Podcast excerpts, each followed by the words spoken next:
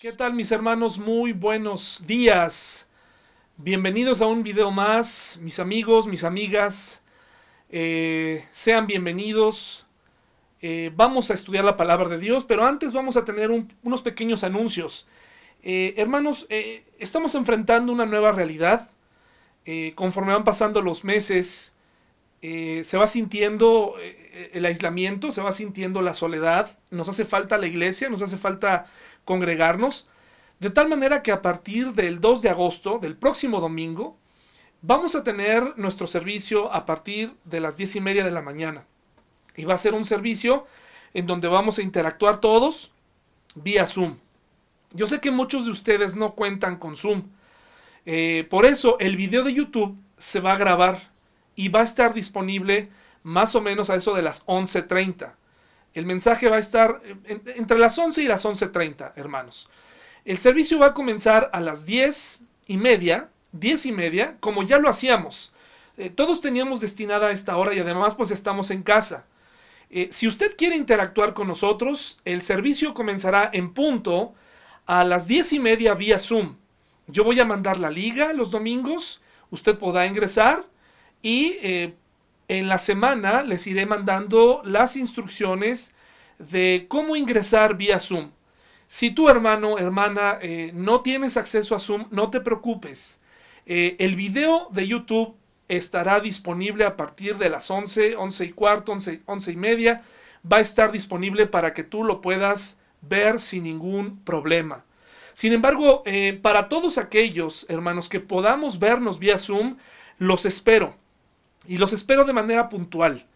Los espero porque este es el horario que teníamos ya destinado y es momento, si verdaderamente queremos saludarnos, si verdaderamente queremos vernos, es el momento adecuado para hacerlo. ¿Qué vamos a hacer a las diez y media de la mañana? Vamos a cantar, vamos a saludarnos, vamos a interactuar, vamos a tener una lectura bíblica, vamos a, eh, eh, probablemente en algún momento vamos a tener acciones de gracias limitadas, porque la sesión que nos da Zoom es de 40 minutos. Tenemos 40 minutos, que era más o menos lo que ocupábamos en la iglesia, para cantar, para saludarnos, para eh, tener una lectura bíblica, para orar unos por otros.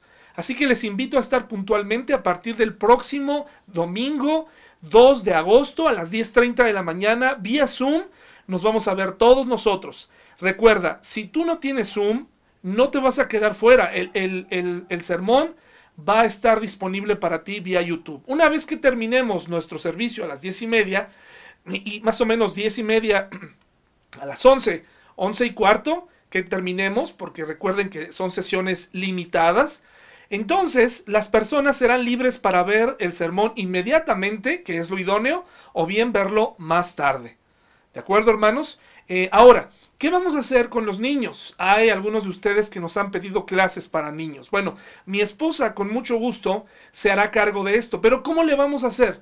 Bueno, mientras los padres de familia están viendo eh, el video en YouTube, entonces nosotros vamos a enviar una liga para que puedan entrar sus hijos en vivo a tomar una clase. Yo sé que muchos de ustedes tampoco tienen muchos dispositivos. Pero si usted tiene hijos y a usted le interesa que su hijo crezca, dele prioridad a las clases de sus niños y después vea el video en YouTube. Al fin el video va a estar ahí.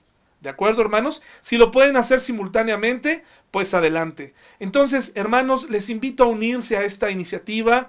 Eh, les invito a, que nos podamos unir, a que busquemos la manera eh, entre lo, saludable, lo responsable, de, de preguntarle a nuestros familiares de adultos mayores si alguien puede ayudarles a habilitar el Zoom para interactuar con nosotros.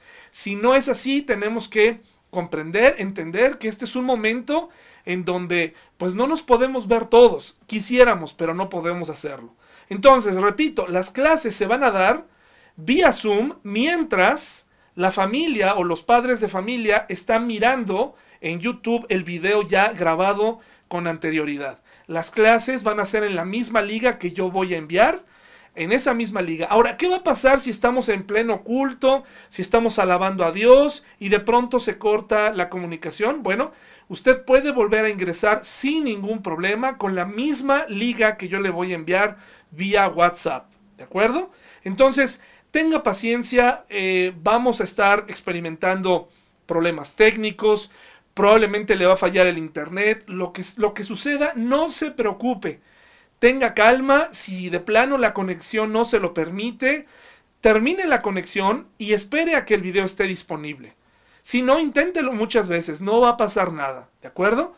Entonces ya en la semana eh, mi buen amigo Quique vino a la casa y me ayudó a que el internet esté pues en óptimas condiciones. Compramos un cable de red para conectarlo directo a mi computadora y que no haya interrupciones al menos de mi parte. Entonces hermanos, les suplico, les pido que tengamos paciencia, que nos unamos en este momento. Vamos a celebrar la Cena del Señor en algún momento en agosto, todos juntos o todos los que puedan entrar a Zoom.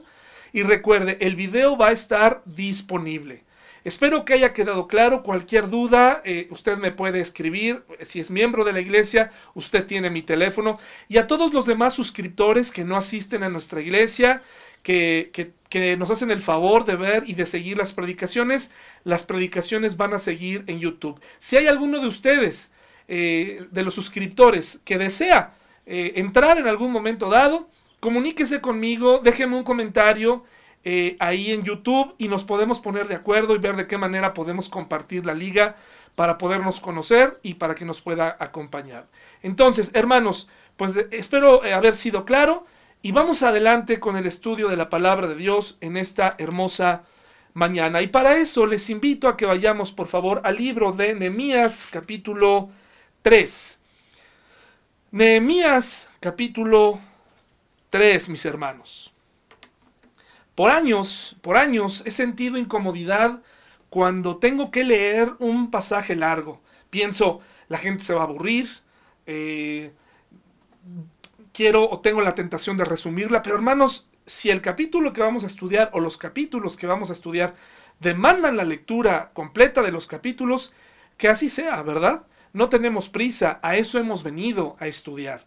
Y estamos hablando de esta hermosa, impresionante historia de Nehemías que se encuentra eh, en la reconstrucción de una ciudad, de unas murallas, de un templo, de toda una nación, porque moralmente el ver las ciudades destruidas, el ver las murallas caídas, quemadas, provocaba un ánimo terrible en la gente, no tenían dónde vivir, era el centro de esa nación.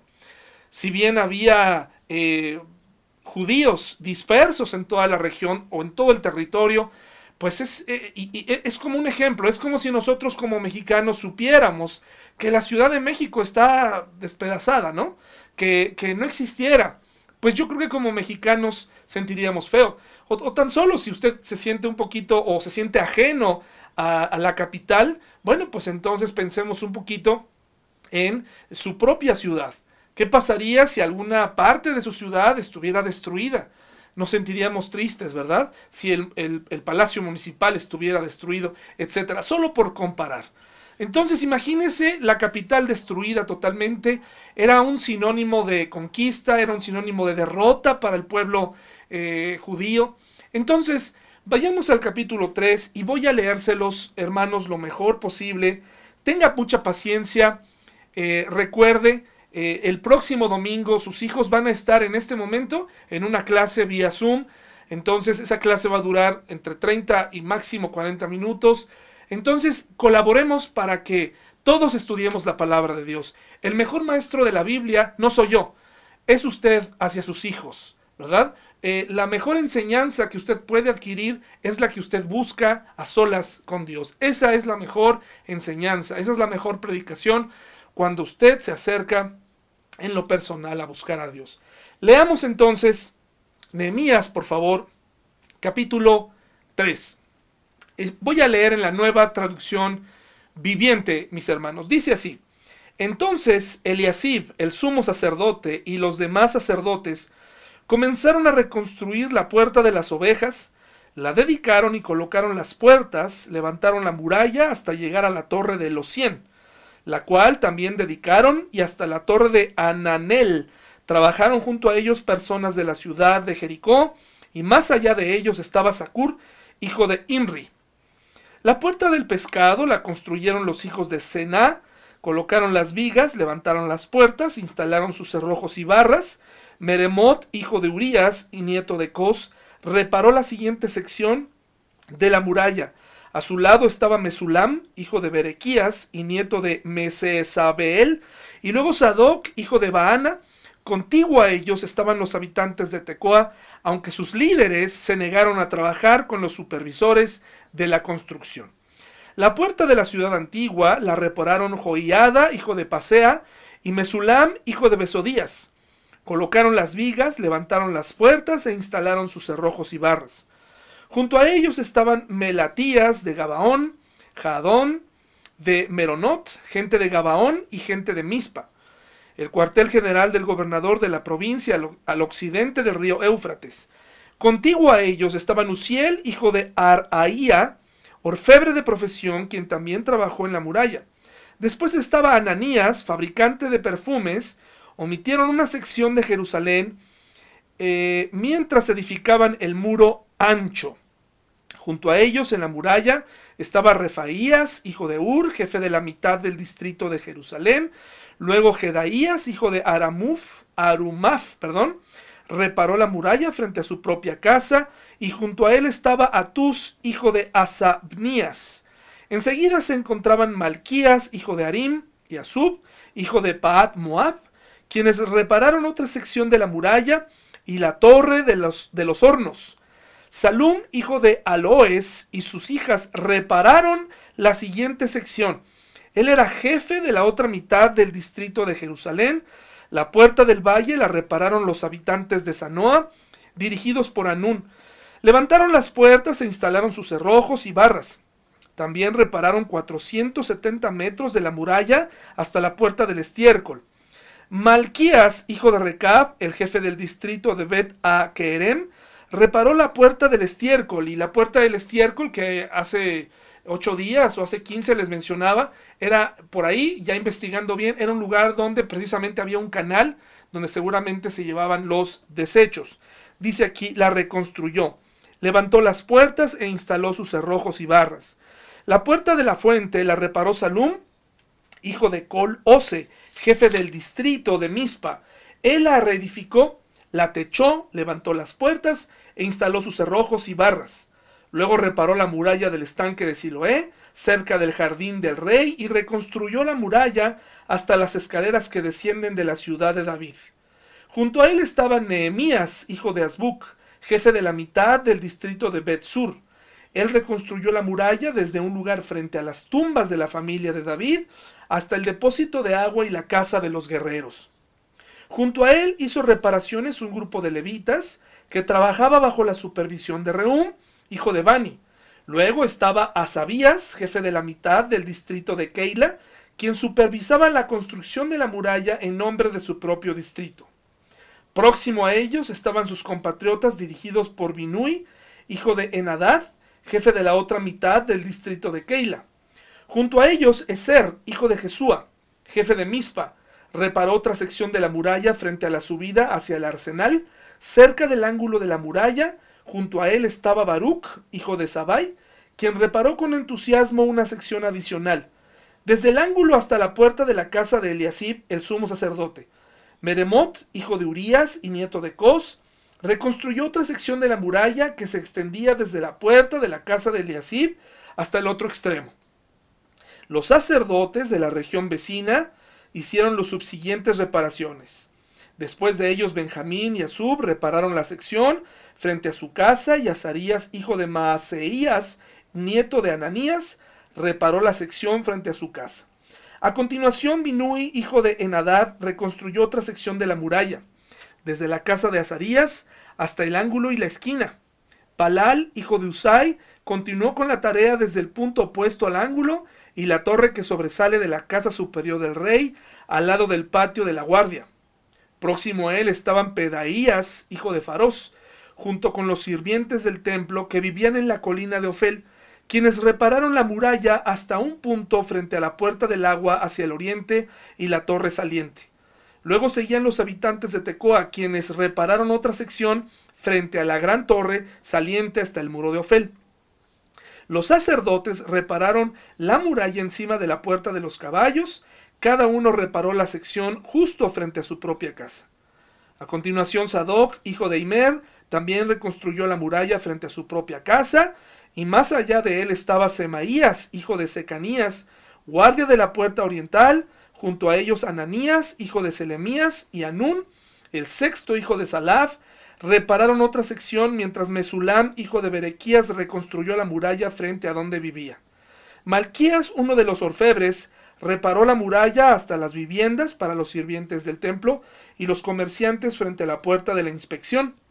Luego él siguió hasta la habitación de la planta alta de la esquina. Los otros orfebres y comerciantes repararon la muralla desde esa esquina hasta la puerta de las ovejas. Dice el versículo 1, comenzaron a reconstruir. ¿Y por qué es necesario leer todo este capítulo, hermanos? Sencillamente porque nos habla de un gran trabajo en equipo. ¿Recuerda lo que hablamos? ¿Con quién cuentas en este momento? ¿Ya platicaste con tus hijos, con tu esposo, con tu esposa sobre lo que se viene, los gastos, el cambio de vida, el receso tal vez en algunas actividades que se tenían?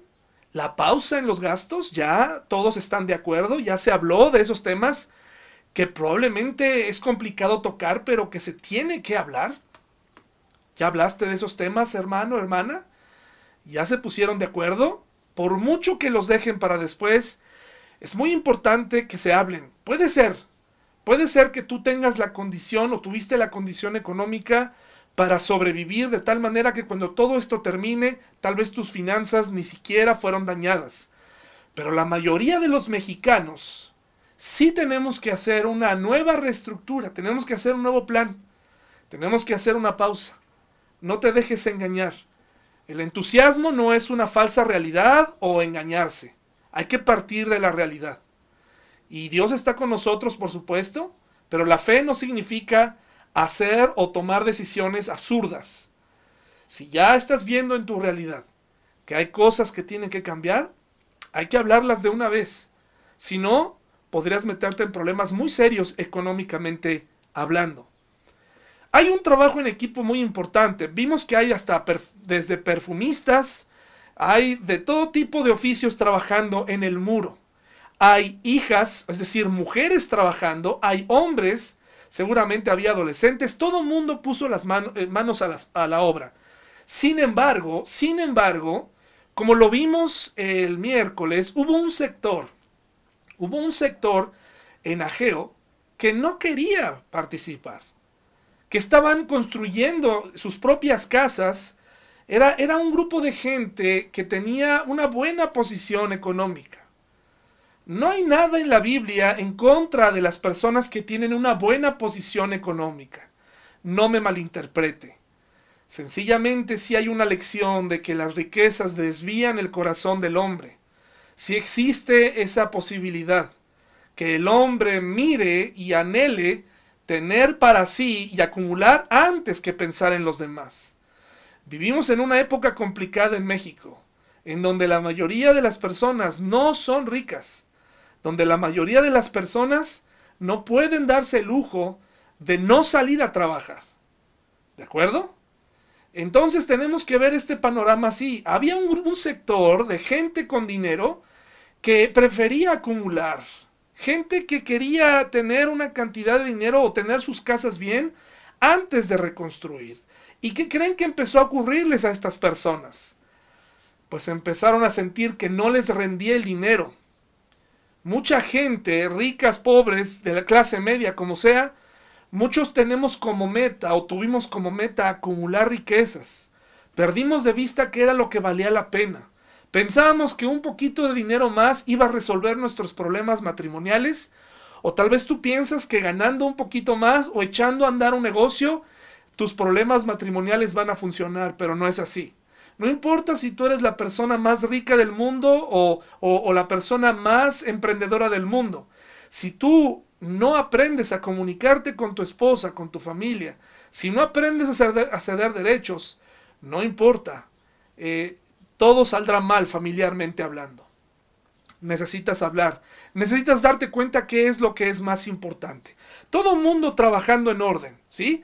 Había un ambiente en su, en su mayoría, la gente en su mayoría estaba colaborando. Pero como siempre hay personas que ponen o se ponen en contra, o ponen a ver lo malo donde no hay cosas malas, etc. El versículo 19 al 20, sígame allá por favor, dice así, junto a ellos, Eser, hijo de Jesúa, jefe de Mispa, reparó otra sección de la muralla frente a la subida hacia el arsenal, cerca del ángulo de la muralla. Junto a él estaba Baruch, hijo de Sabai, quien reparó con entusiasmo una sección adicional desde el ángulo hasta la puerta de la casa de Eliasib, el sumo sacerdote. ¿Cómo estaba edificando este caballero Baruch y su familia? Con entusiasmo. Eso es muy importante. Sabía que una de las cosas que ayuda mucho en cualquier enfermedad que, que venga a nuestra vida, la actitud con la que lo enfrentemos. Eso ayuda muchísimo. Eh, no importa que venga en nuestra vida, sea una gripa o sea un problema serio, la actitud tiene mucho que ver. Tiene mucho que ver. Cuando una persona se enferma en casa y su actitud es terrible, enferma a todos los demás. Si de por sí ya es difícil, ¿verdad? Pero hay quienes lo hacen todavía más difícil. Conocen a personas que todo el tiempo se están quejando de todo y, y aquellas personas que creen tener una enfermedad que todo el tiempo se están quejando de su condición, es muy difícil vivir así, quejándose de todas las circunstancias. Eh, personas que creen estar enfermas por todo. Personas que creen que ya tuvieron el COVID, ese es el nuevo problema de hoy en día. Ese es el nuevo problema, hermano. Como por ahí alguien dijo que mucha gente ya se ha contagiado y que ni siquiera se enteraron, Ahora, un sector de la población está diciendo, pues yo creo que yo ya lo tuve. Y ahora, pues puedo salir. Cuando también otros estudios indican, no soy experto en el, en el tema, que la inmunidad no dura para siempre. Entonces tenemos que tener cuidado. La actitud es muy importante. No somos superhombres y también estar continuamente en esta actitud de víctima desgasta a la familia. Desgasta a la familia. Hay muchas personas enfermas que no dicen nada, está mal. Hay otras que lo dicen todo, todo. Y hay otras que como Pedro y el lobo están anunciando que están enfermos y enfermos y enfermos y llega un momento en donde ya no les creen. Hermanos, tenemos que hablar con nuestra familia de nuestro estado de salud. Y tenemos que tener una buena actitud para salir y reconstruir lo que está allá afuera, lo que nos espera. En el versículo 5 del capítulo 3, hermanos, fíjese lo interesante. Hay gente trabajando con mucho entusiasmo, pero también dice, contigo a ellos estaban los habitantes de Tecoa, aunque los líderes se negaron a trabajar con los supervisores de la construcción. Los habitantes de Tecoa sí participaron de esta provincia, sí participaron en la reconstrucción. Pero quienes no participaron, dice la Reina Valera, la versión Reina Valera, sus grandes, sus líderes, sus nobles, es decir, la gente con autoridad y la gente con dinero dijeron que lo hagan ellos.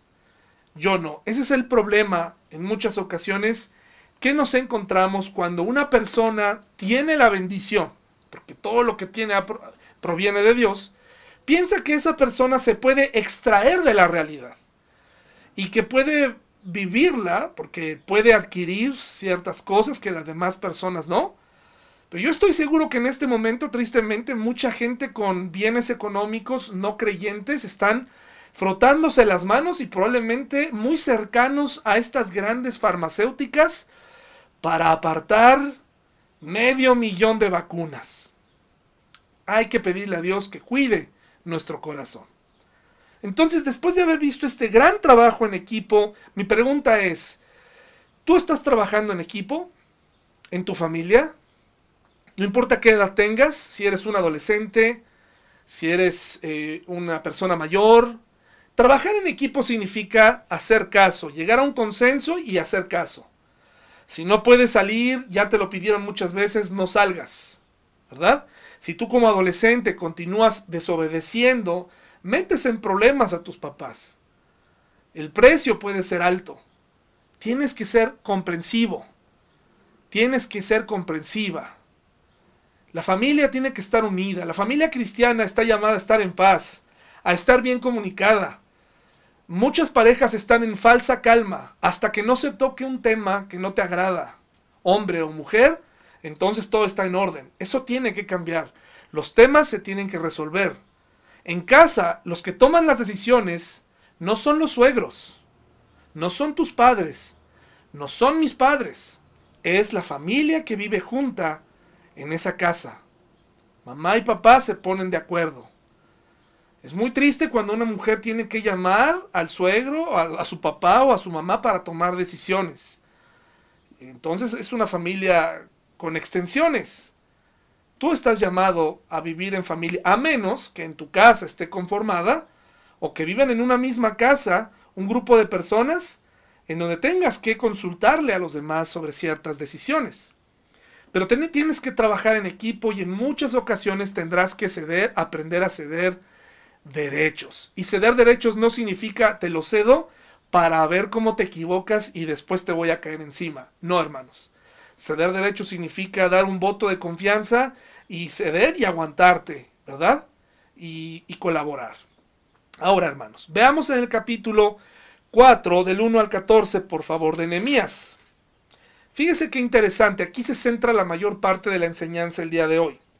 Dice así, hermanos, cuando Sanbalat se enteró de que estábamos reconstruyendo la muralla, se enojó muchísimo se puso furioso y se burló de los judíos, diciendo ante sus amigos y los oficiales del ejército de Samaria, ¿qué cree que está haciendo este pobre y debilucho grupo de judíos? ¿Acaso creen que pueden construir la muralla en un día por tan solo ofrecer unos cuantos sacrificios? ¿Realmente creen que pueden hacer algo con piedras rescatadas de un montón de escombros y para colmo piedras calcinadas? Tobías el amonita, que estaba en su lado, a su lado, comentó, esa muralla se vendría abajo si tan, si tan siquiera un zorro caminara sobre ella. Entonces oré, escúchanos, Dios nuestro, porque se burlan de nosotros, que sus burlas recaigan sobre sus propias cabezas y que ellos mismos sean llevados cautivos a una tierra extraña. No pases por alto su culpa, no borres sus pecados porque han provocado tu enojo delante de los que construyen la muralla. Por fin se completó la muralla alrededor de toda la ciudad hasta la mitad de su altura, porque el pueblo había trabajado con entusiasmo. Sin embargo, cuando Sanbalat, Tobías, los árabes, los amonitas y los asdodeos se enteraron de que la obra progresaba y que se estaban reparando las brechas en la muralla de Jerusalén, se enfurecieron. Todos hicieron planes para venir y luchar contra Jerusalén y causar confusión entre nosotros, Así que oramos a nuestro Dios y pusimos guardias en la ciudad día y noche para protegernos. Entonces el pueblo de Judá comenzó a quejarse. Los trabajadores están cansando y los escombros que quedan por sacar son demasiados. Jamás podremos construir la muralla por nuestra cuenta. Mientras tanto, nuestros enemigos decían, antes de que se den cuenta de lo que está pasando, caeremos encima de ellos, los mataremos y detendremos el trabajo. Los judíos que vivían cerca de los enemigos venían y nos decían una y otra vez, llegarán de todos lados y nos atacarán, de manera que coloqué guardias armados detrás de las partes más bajas de la muralla, en los lugares más descubiertos puse a la gente por familias para que hiciera guardia con espadas, lanzas y arcos. Muy bien, entonces este es el panorama. Fíjense qué interesante. A los enemigos, y esa es una de las cosas que yo quiero hablarles hoy. Y es acerca de los enemigos. ¿Tienes enemigos? Probablemente pienses que no. Probablemente no tienes enemigos físicos, o probablemente sí. Probablemente algún miembro de tu familia se ha comportado como un enemigo. ¿Recuerdas lo que hemos estado hablando? En muchas ocasiones nos hemos dejado llevar por el diablo. Fíjese lo que dice aquí estamos viendo como un grupo de personas Se estaban burlando. ¿Y cómo es que Nehemías se enteraba de todo esto? Porque le mandaba cartas. Hablaremos de esto más adelante, pero le mandaba cartas a ellos para con todas estas cosas, con los insultos, con las amenazas. Pero hay algo aquí que los enemigos no habían tomado en cuenta. Si usted se fija en el capítulo 3, podemos observar una palabra muy interesante que no aparece en la, en la Reina Valera. Es una traducción de la misma palabra, solo que aquí le pusieron dedicaron. Dedicaron. En el versículo, en el versículo 1 dice, colocaron las puertas, levantaron la muralla hasta llegar a la torre de, las, de los cien, la cual también dedicaron y hasta la torre de Ananael. Dedicar. ¿Qué significa dedicar? Y luego dice aquí, en, voz o en carta, les mandan una señal, eh, el, el, enemigo, Sanbalat, donde dice aquí, ¿acaso creen que puedan construir la muralla en un día? Por tan solo ofrecer unos cuantos sacrificios. ¿Qué significa esto, hermanos? Dedicación y sacrificios. Cada vez que el pueblo de Israel terminaba una sección, cada vez que ponía una nueva puerta, dedicaban esa puerta o dedicaban ese pedazo de muro, ¿a quién creen? A Dios. Se lo ofrecían. Ofrecían sacrificios. Esto, esto hablaba de mucha comunión con Dios. Hablaba de querer estar bien con Dios. De buscar su rostro, su protección. A cada paso que des, cada decisión que tomes, Asegúrate que Dios está de tu lado. Dedícale lo que haces. Dedícale un trabajo bien hecho. Dedícale tus talentos. Dedícale tus cosas. Preséntaselas a Dios. Pregúntale a Dios qué opina. Esta era una actitud tremenda. Con esta actitud, por eso, pudieron construir la mitad del muro completo eh, eh, a la mitad de su altura. Ahora, una, cosa que yo te quiero recordar de los enemigos es que los enemigos, a los enemigos les gusta alterar la realidad. En ningún momento nadie dijo que iban a terminar de construir la muralla en un día. ¿Era eso posible? No. Pero la intención del enemigo era precisamente mofarse. Mofarse. Minimizar el trabajo. ¿Sí? Minimizar las cosas. Alterar la realidad. Exagerarla hablar aquí de qué van a poder hacer con lo que tienen, cómo, cómo van a poder para reconstruir con esas piedras y con esos escombros calcinados, cómo le van a hacer. Como si como si no pudieran adquirir más material, como si alrededor no hubiera manera de tomar piedras nuevas.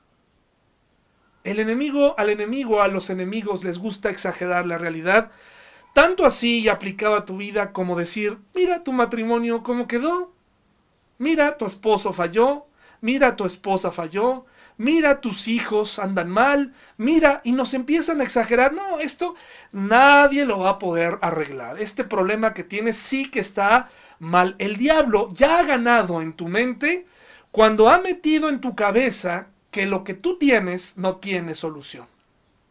Que lo que tienes por enfrente para reconstruir, no puedes, no se puede. Es imposible. Y tú te lo crees.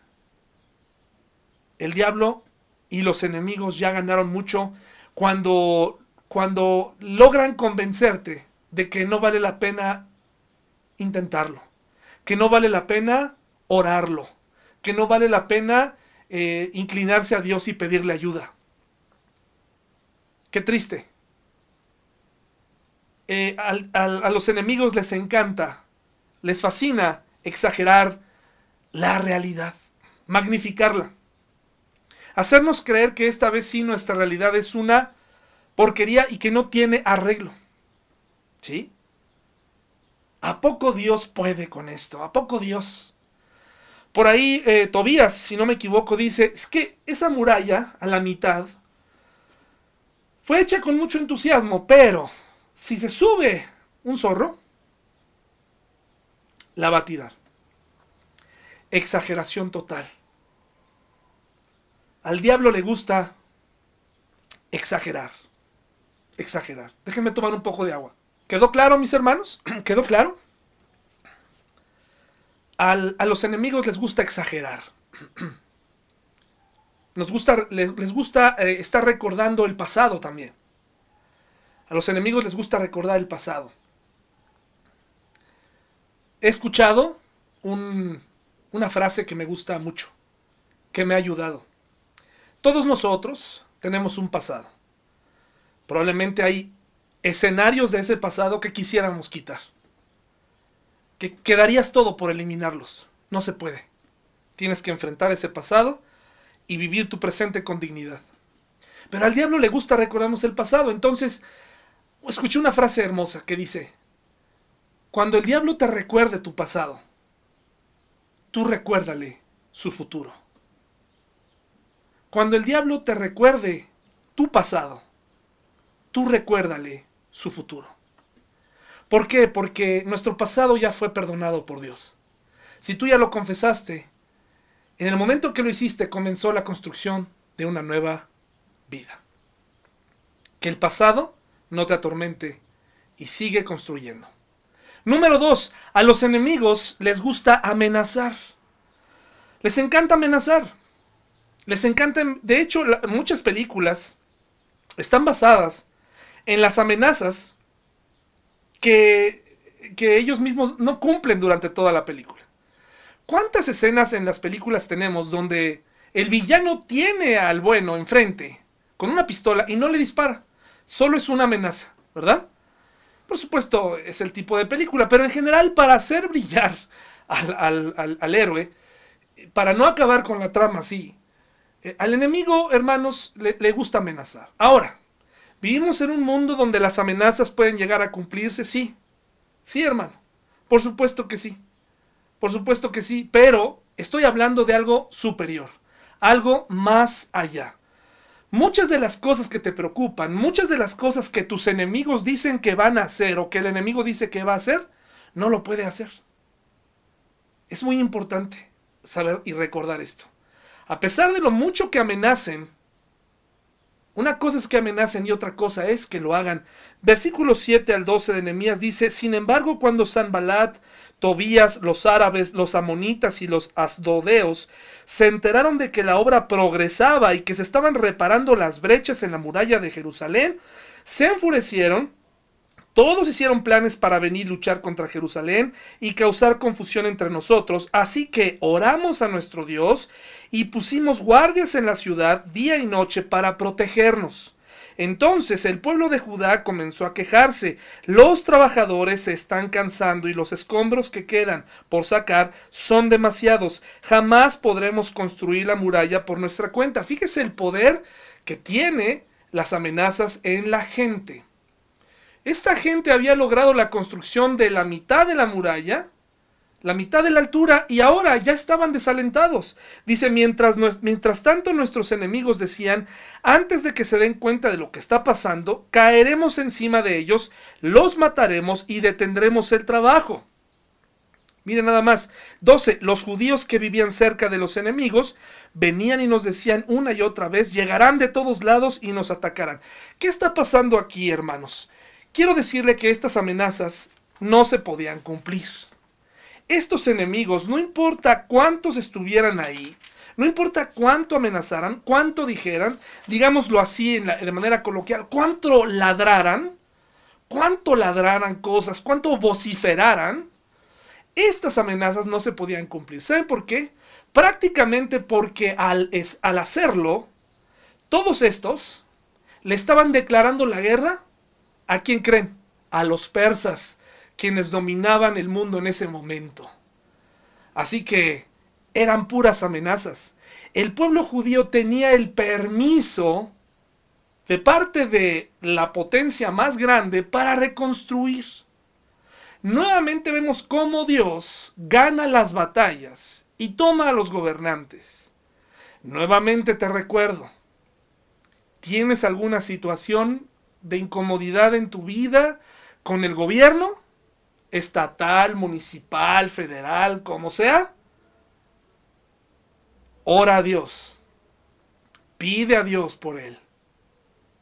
No te enredes en discusiones. No te enredes en movimientos vanos. Esa no es tu lucha. Estos, eh, estos enemigos estaban diciéndoles de todo. Pero las amenazas no podían ser cumplidas. Sin embargo, y, yo creo que los judíos lo sabían, pero el, el, miedo puede más. No sé si has estado en situaciones donde el miedo ha controlado tu actitud.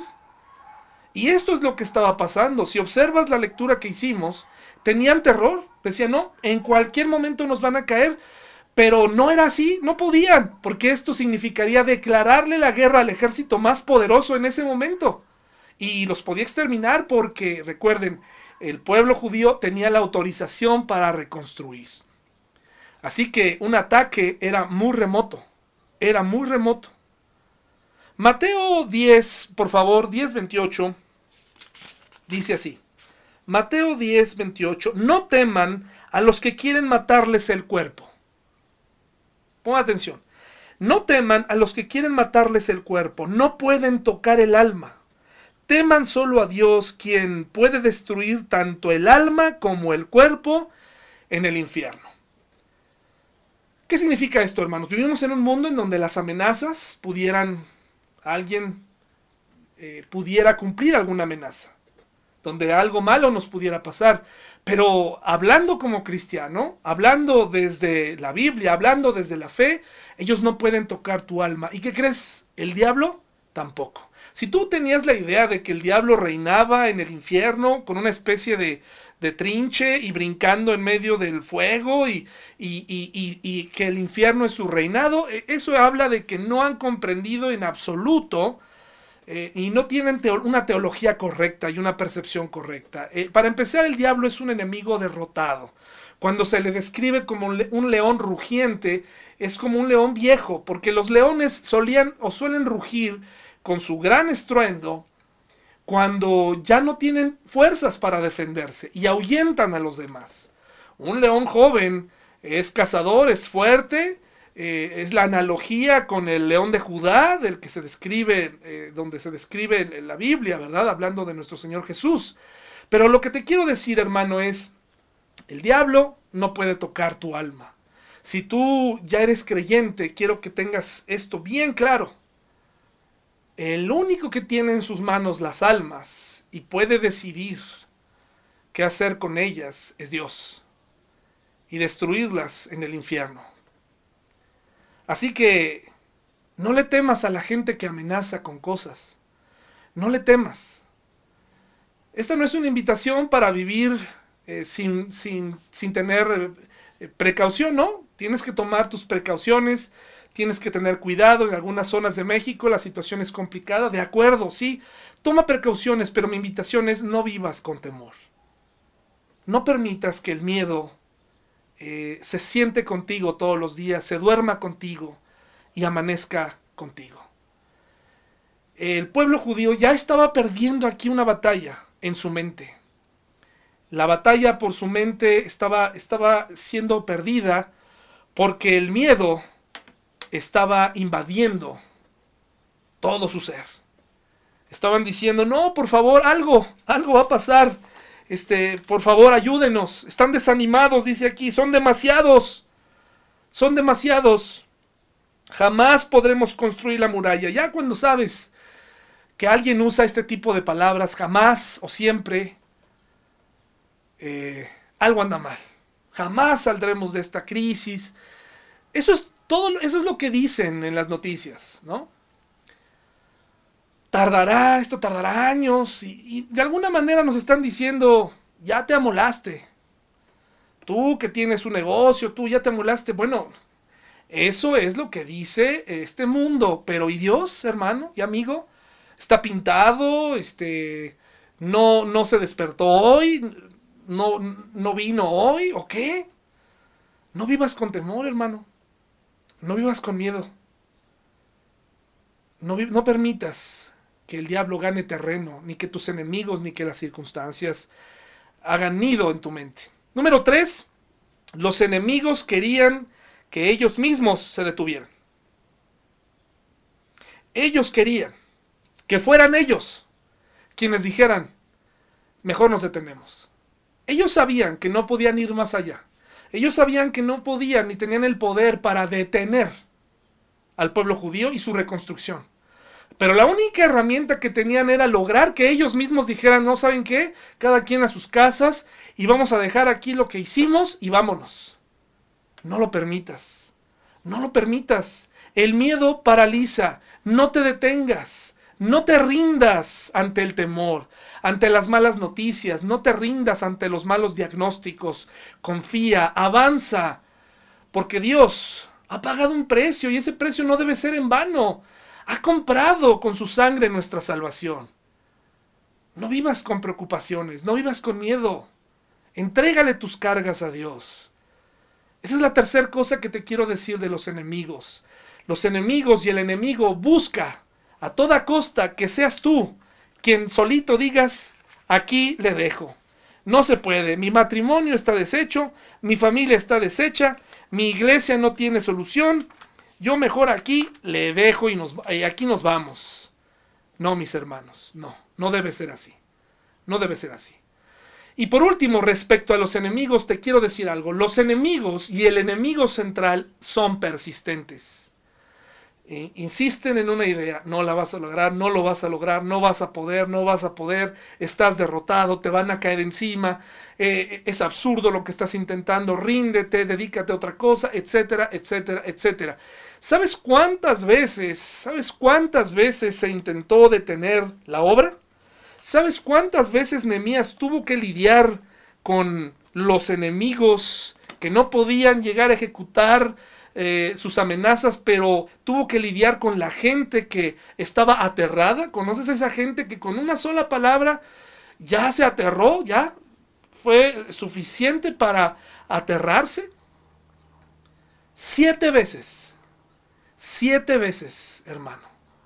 Los enemigos persisten y persisten una y otra vez, son persistentes. El diablo persiste, quiere verte destruido y quiere que te conviertas tú en tu propio enemigo y digas, no, yo sí de plano no puedo.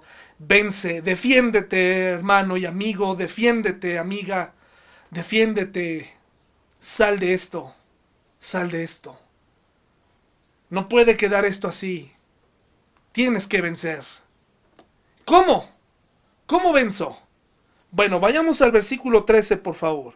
Versículo 13 del capítulo 4 de Nehemías, 13 y 14 dice así: de manera que coloqué guardias armados detrás de las partes más bajas de la muralla, en los lugares más descubiertos, puse a la gente por familias para que hiciera guardia con espadas, lanzas y arcos. Ok, para generar esta sensación de seguridad, Nemías dijo, ¿saben qué? Vamos a construir, vamos a poner guardias, pero también vamos a construir armados. Y tal vez vamos a tener que ir más lento en la construcción, pero nos vamos a defender. ¿Tienes temor? Tú también tienes armas. Y esas armas están en Efesios 6, del 10 al 18, por favor. Te invito a ir allá. Efesios 6, del 10 al 18. ¿Qué armas tienes tú para defenderte? Defiéndete, hermano y hermana. Cometiste un error, hiciste algo que no, eh, tu, tu matrimonio está en la lona, tu vida espiritual está en la lona. Ahora es momento de tomar estas armas. Defiéndete. Asegúrate. Efesios 6 del 10 al 18 dice así, una palabra final, sean fuertes en el Señor y en su gran poder. Sean fuertes en quién? En el Señor y en su gran poder. Pónganse toda la armadura de Dios para poder mantenerse firme contra las estrategias del diablo. Esto no nada más es una enseñanza para niños, esta es una enseñanza para los adultos también. ¿Qué tenemos que hacer? Esto se les enseña mucho a los niños y hacen actividades manuales y al final vienen los niños y nos muestran lo que hicieron y el papá lo ve y dice, ah, qué tierno, aprendió a hacer manualidades. Pero la verdad que encierra esto es muy grande. ¿Qué nos dice? Dice, pues no luchamos contra enemigos de carne y hueso, sino contra gobernadores malignos y autoridades del mundo invisible, contra fuerzas poderosas de este mundo tenebroso y contra espíritus malignos de los lugares celestiales. Si lo dejáramos ahí, entonces, híjole, qué, qué terror. ¿Cómo le hacemos? ¿A quién le pedimos ayuda? Pero luego dice, hay una manera de defendernos en este mundo tenebroso. ¿Y cuál es? Por lo tanto, Pónganse todos las piezas de la armadura de Dios para poder resistir al enemigo en el tiempo del mal. Ahorita tienes que ir a desempolvar tu armadura y ponértela. Tu hijo, hija que estás viendo esto, le tienes que ir a decir a tus papás, les ha hecho falta ponerse la armadura porque tienen mucho miedo. Les ha hecho falta, esposa, esposo, ir y ponerte toda la armadura, no nada más una parte. No nada más una parte. Dice, así, dice, por lo tanto, pónganse todas las piezas de la armadura para poder resistir al enemigo en el tiempo del mal. Así, después de la batalla, todavía seguirán de pie firmes. Defiendan su posición poniéndose el cinturón de la verdad. Estás en la verdad, hermano. Puede ser que tú seas de los que piensa si nuestra verdad es relativa o absoluta. Hermano, las verdades relativas no existen. No existen. No tengo tiempo para ayudarte con esto, pero aquí dice, ponte el cinturón de la verdad. Cuando tú atesoras la verdad y la vives y la defiendes, tienes convicciones y sabes hacia dónde vas. Y dice, ¿y la coraza de qué? De la justicia, lo que es justo, lo que es justo. Pónganse como calzado la paz que proviene de la buena noticia, o sea, del Evangelio, recordar lo que Dios hizo en este tiempo, en vez de estar hablando de política, en vez de estar tú cristiano diciendo un montón de cosas eh, que ya no sabes ni qué más hacer, habla de la buena noticia. Ese sí es un mensaje que cambia el mundo. Habla del Evangelio. Dice, a fin de estar completamente preparados. Además de todo eso, levanten el escudo de la fe. Claro, claro. ¿Por qué? Para detener las flechas encendidas del diablo. Pónganse la salvación como casco y tomen la espada del Espíritu, la cual es la palabra de Dios. Oren en el Espíritu en todo momento y en toda ocasión. Manténganse alerta y sean persistentes en sus oraciones por todos los creyentes en todas partes. Hermano, estas son tus armas. Así como Nehemías, que puso la guardia, no subestimó al enemigo. Sabía que probablemente alguno de ellos podía alocarse y, provocar algún conato o incluso provocar algún conflicto o alguna guerra civil entre ellos. Y eso es lo que se tiene que evitar a toda costa. Por eso puso una guardia, hermano, ponte la armadura, completa. Estudia ese pasaje y defiende tu posición. Defiende tu posición, defiende tu fe, defiende tu cristianismo, defiende tu corazón y a tu familia, ponte la armadura. Número 2 está en el versículo 14, luego dice, Luego, mientras revisaba la situación, reuní a los nobles y a los demás del pueblo y les dije, no le tengan miedo al enemigo, recuerden al Señor, quien es grande y glorioso, y luchen por sus hermanos, sus hijos, sus hijas, sus esposas y sus casas. Número dos, recuerda quién es el Señor. ¿Recuerda quién es? El Señor no es un colguijo que traes, no es una imagen que está ahí. El Señor es el mismo que abrió el mar rojo, es el mismo que hizo grandes milagros, es el mismo que resucitó entre los muertos, es el mismo que te creó en el vientre de tu madre, es el mismo, es el mismo Dios. Recuerda quién es Él en este momento de temor. Recuerda quién es Dios. Recuerda quién es el Señor. Nemías le está diciendo al pueblo, recuerden quién es el Señor. Aún habiéndonos equivocado, aún estando pagando las consecuencias de, de mis errores, de nuestros errores, Dios es el mismo, es aquel capaz de perdonarnos. La cautividad fue consecuencia de malas decisiones del pueblo de Israel. Sin embargo, Dios les dice, aquí estoy, quiero reconstruir este lugar a esta nueva generación. Recuerda quién es el Señor. Número 3, lucha por quien amas. Dice aquí, hermoso, hermoso, a mí me conmueve esto. Dice aquí, luchen por sus hermanos, sus hijos, sus hijas, sus esposas y sus casas. Lucha por quien amas. No puedes dejarlos atrás en este momento. Lucha por quien amas, levántate. Busca ayuda si estás deprimido. Busca en oración la restauración. Pide perdón las veces que sea necesario. Lucha, no te rindas. Este mensaje también es si alguien, si algún pastor por pura casualidad, por puro morbo, ha llegado a este punto de este sermón, tú no puedes luchar y dejar a tu familia atrás. Tu ministerio no importa si tus hijos fueron dejados atrás. Tu iglesia no importa si tu esposa y tus hijos quedaron atrás. Si, tú, si, si tu hogar está destruido, no importa qué tan famoso eres. No importa qué tan bueno eres. Tu familia es muy importante en esta nueva realidad. Antes de que la sociedad te necesite a ti como pastor, te necesita como padre. Así que no dejes atrás a tu familia. Lucha por ellos. Y luchar por ellos también significa estar con ellos.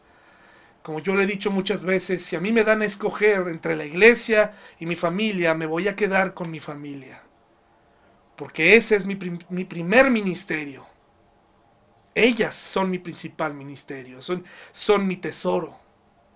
Y tengo que luchar, y tú tienes que luchar, hermano, hermana. Mucha gente piensa, ya no tengo razón para vivir, y tus hijos, y tus hijas, y tu esposa. El mundo nos enseña de luchas temporales o cuando somos jóvenes, ¿no? Nada más los jóvenes, eh, eh, el mundo se mueve por lo que hacen los jóvenes y su ímpetu. Y nosotros los adultos, ya no podemos luchar. ¿Ya te rendiste ante una sociedad caída? No te rindas. Lucha por, por lo que más quieres. Lucha por tu posición. Aquí Nehemías está apelando a esta parte, a, a lo que más amaban. No pueden rendirse ahora. Estamos tan cerca de edificar un muro y comenzar con las casas y que haya vida otra vez aquí. Estamos tan cerca. Ya se van a rendir. En serio, ya se van a rendir. ¿En serio eso fue todo? No, no se rindan. Luchen por quien más aman. Está permitido. Está permitido. Antes que luchar por una iglesia, lucha por tu familia, lucha por tu matrimonio. Esto es lo que quiero decirte, hermano, en este día. Los enemigos están ahí. Los enemigos están buscando acabar con nosotros. ¿Qué vas a hacer? ¿Qué estrategia? vas a utilizar. Tómate del Señor, hermano. No te desalientes y sigue luchando. Quiero terminar nuevamente eh, con la exhortación que hace Nehemías. Luego, mientras revisaba la situación, reuní a los nobles y a los demás del pueblo y les dije, no les tengan miedo al enemigo. Recuerden al Señor, quien es grande y glorioso, y luchen por sus hermanos, sus hijos, sus hijas, sus esposas y sus casas. Ellos valen la pena por el Señor y por nuestras familias, hermanos, en esta nueva realidad. Que Dios los bendiga y nos vemos el miércoles también, eh, antes de la predicación, una interacción vía Zoom. Un abrazo, mis hermanos, hasta luego.